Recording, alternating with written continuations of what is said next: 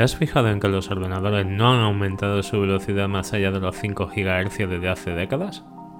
Todo aquel que se haya configurado al menos un ordenador desde 2005 se habrá dado cuenta de que todo ha crecido exponencialmente, salvo los procesadores. ¿Por qué crees que puede ser? Programando otra historia. Cada dos sábados en YouTube y Spotify. Síguenos. Se acabó el almuerzo gratuito. Así reza la famosa frase lanzada el 5 de marzo de 2005 por Herb Sutter. En su famoso artículo Se acabó el almuerzo gratuito Free Lunch is Over en inglés. En este, Sutter nos contaba que los principales fabricantes de procesadores y arquitecturas como Intel y AMD se han quedado sin la posibilidad de continuar con su enfoque de incrementar el rendimiento de la CPU al haber alcanzado un tope. De este modo, al no poder impulsar la velocidad del reloj y el rendimiento, se recurrió a cosas como el multinúcleo, de manera que podemos considerar el año 2004 como el año del multinúcleo. La tendencia natural de los programadores, tanto de sistemas operativos, software de empresa o gestión e incluso programadores de videojuegos, era pensar que si el software desarrollado no funciona lo suficientemente rápido, solo hay que esperar hasta la salida del próximo CPU para que su software funcione mejor, más rápido.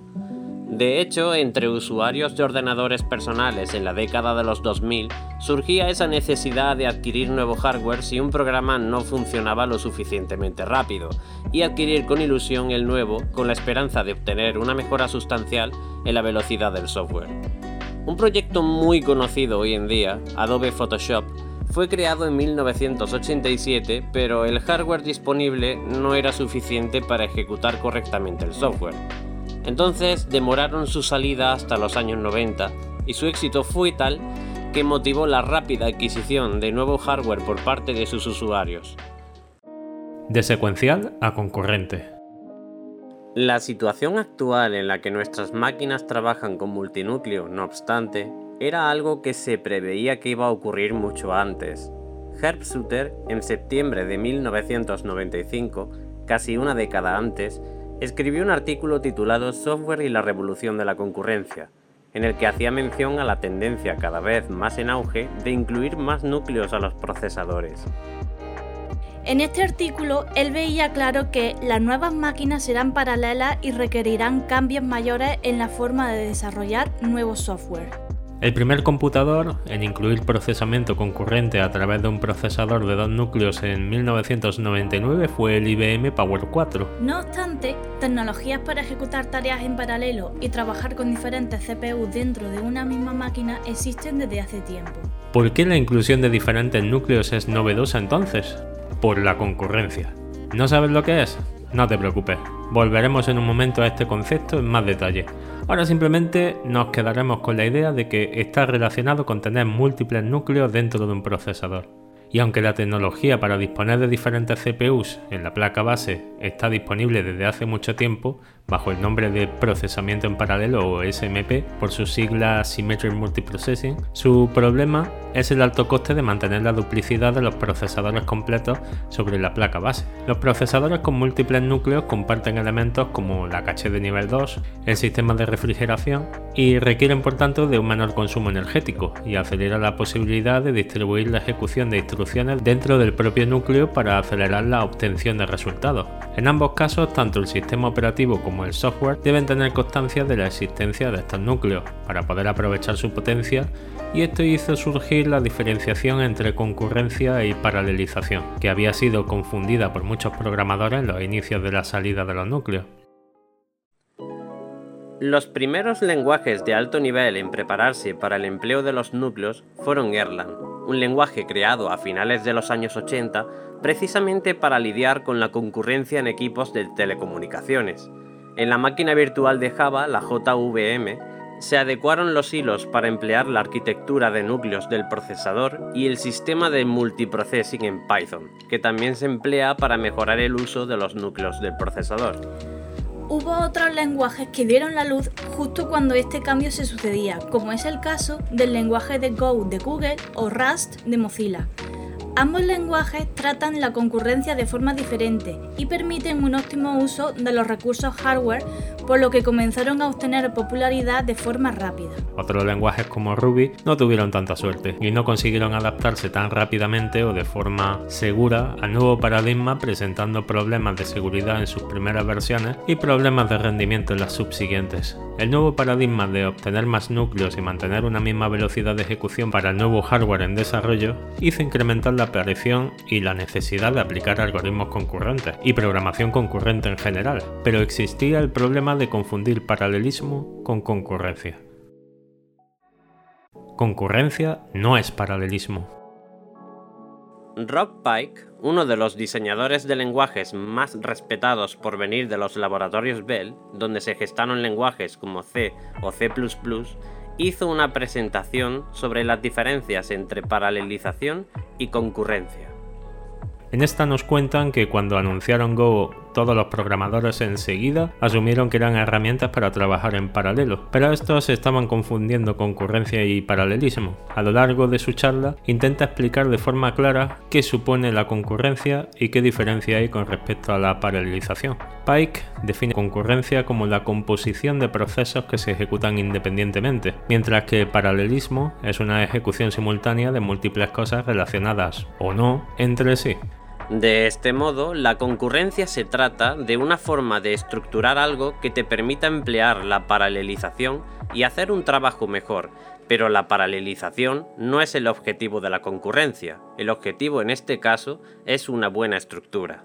En otras palabras, usando el ejemplo dado por Pike, concurrencia sería como los malabares. Un proceso iría en la mano mientras todos los demás están en el aire. Y paralelización... Para explicar paralelización nos vamos a hablar de los simpáticos gophers, la mascota de Go. Imagina que un gopher necesita llevar madera al fuego. Si quisiéramos agregar más gophers en una forma paralela y para que no se interfieran entre ellos, Podemos dar a cada gopher las herramientas necesarias para llevar a cabo su propia tarea, pero sin concurrir en ningún punto con los demás.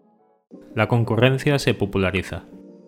Aunque muchos desarrollos y muchas empresas debieron adaptarse al nuevo modelo de programación para aprovechar las características de los nuevos computadores, poco a poco y gracias a los nuevos lenguajes y modificaciones sobre los lenguajes existentes, este hecho dejó de ser un problema para convertirse en parte del día a día. Hay muchísimos ejemplos que seguro que conocéis muy bien, que forman parte de nuestra vida cotidiana que han sido fruto del cambio de paradigma. Estamos totalmente convencidos de que en este mismo momento tenéis un teléfono móvil muy cerca, o incluso en las manos. Seguro que os suena una de las aplicaciones más populares de mensajería instantánea llamada WhatsApp. Esta nos sirve de ejemplo, pues entre 2009 y 2014 hizo su entrada en el mercado de aplicaciones con una de las noticias más sonadas indicando contar con tan solo 50 ingenieros para gestionar la ingente cantidad de usuarios de aquel momento. Todo eso fue posible gracias al uso de un lenguaje concurrente llamado Erlang, uno de los lenguajes de programación orientado a la concurrencia mencionados anteriormente. Este fue un ejemplo, pero no fue el único de muchos desarrollos empleando el nuevo modelo de concurrencia, aunque quizás este sea el más emblemático de todos. Más tarde, muchos más llegaron al sector de la mensajería instantánea empleando lenguajes y tecnologías basadas en la concurrencia tras WhatsApp, e incluso se abrieron a otros sectores y mercados con la llegada de los servicios en la nube. Se nos ocurren otros ejemplos fuera del mercado de los smartphones que seguramente también nos resulten familiares. Aunque no sirva de ejemplo también como WhatsApp, en el terreno de los ordenadores, uno de los principales cambios lo experimentaron los sistemas operativos, los cuales tuvieron que adaptarse a una nueva realidad de hardware para ver su potencial ahora incrementado. Por tanto, sistemas operativos como Windows cambiaron para adaptarse a los nuevos tiempos, haciendo que sus versiones hasta el momento queden inmediatamente obsoletas ante la llegada en masa de la nueva arquitectura de hardware y por tanto del uso de los nuevos modelos de programación. Como consecuencia de la nueva forma de trabajar con los multinúcleos, en otros sectores como el del videojuego, vimos también una transformación, llegando en 2005 la primera videoconsola que usaba un triple núcleo en su arquitectura, nada más y nada menos que la Xbox 360. Obviamente no fue la única, pero marcó un hito, un precedente a partir del cual se estandarizaría. Sony por su parte se uniría al movimiento unos años más tarde con el lanzamiento de su PlayStation 3, aunque este caso concreto contaba con nueve núcleos en su procesador. Sin salir del terreno de los videojuegos, pero volviendo al chat, en 2014 la empresa Riot comenzó a publicar que ellos también empleaban Erlang, al igual que WhatsApp, para la gestión de su chat masivo en el videojuego League of Legends. Gestionar la ingente cantidad de mensajes y usuarios habría sido imposible sin el empleo de estas tecnologías orientadas a la concurrencia. El cambio de paradigma anticipado en 1995 y enfatizado en 2005 por Herb Suter llegó para quedarse, y nadie duda de que, como decía Steve Schwartz, incrementar la escalabilidad de un sistema no consiste en tener el coche más rápido, porque en un atasco, un Porsche solo quema más gasolina que el resto. Consiste en construir carreteras más anchas y esa es la finalidad de la carrera de los procesadores, agregar más núcleos cada vez. Y esta es la historia. ¿Conocíais la evolución tan desenfrenada y rápida que han tenido los procesadores recientemente? Quizás afirmar que no conocerán una mejora con el tiempo sería demasiado fatalista, ya que hemos visto que recientemente tanto Intel como AMD han conseguido sobrepasar los 5 GHz. Sin embargo, todavía estamos en el punto en el que el sacrificio que conlleva esa ruptura de barrera nos pone en un punto muy lejano de ver un crecimiento real, ya que son ráfagas controladas que no mantienen dicha frecuencia viéndose anclados igualmente por debajo de los 5 GHz. Esto supone que la normalización, como ha pasado con otras soluciones como el multinúcleo, está lejos de conseguirse y por tanto, no.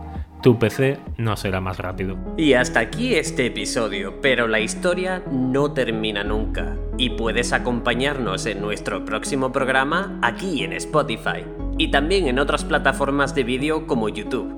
¿Te atreves a acompañarnos a dar este paseo?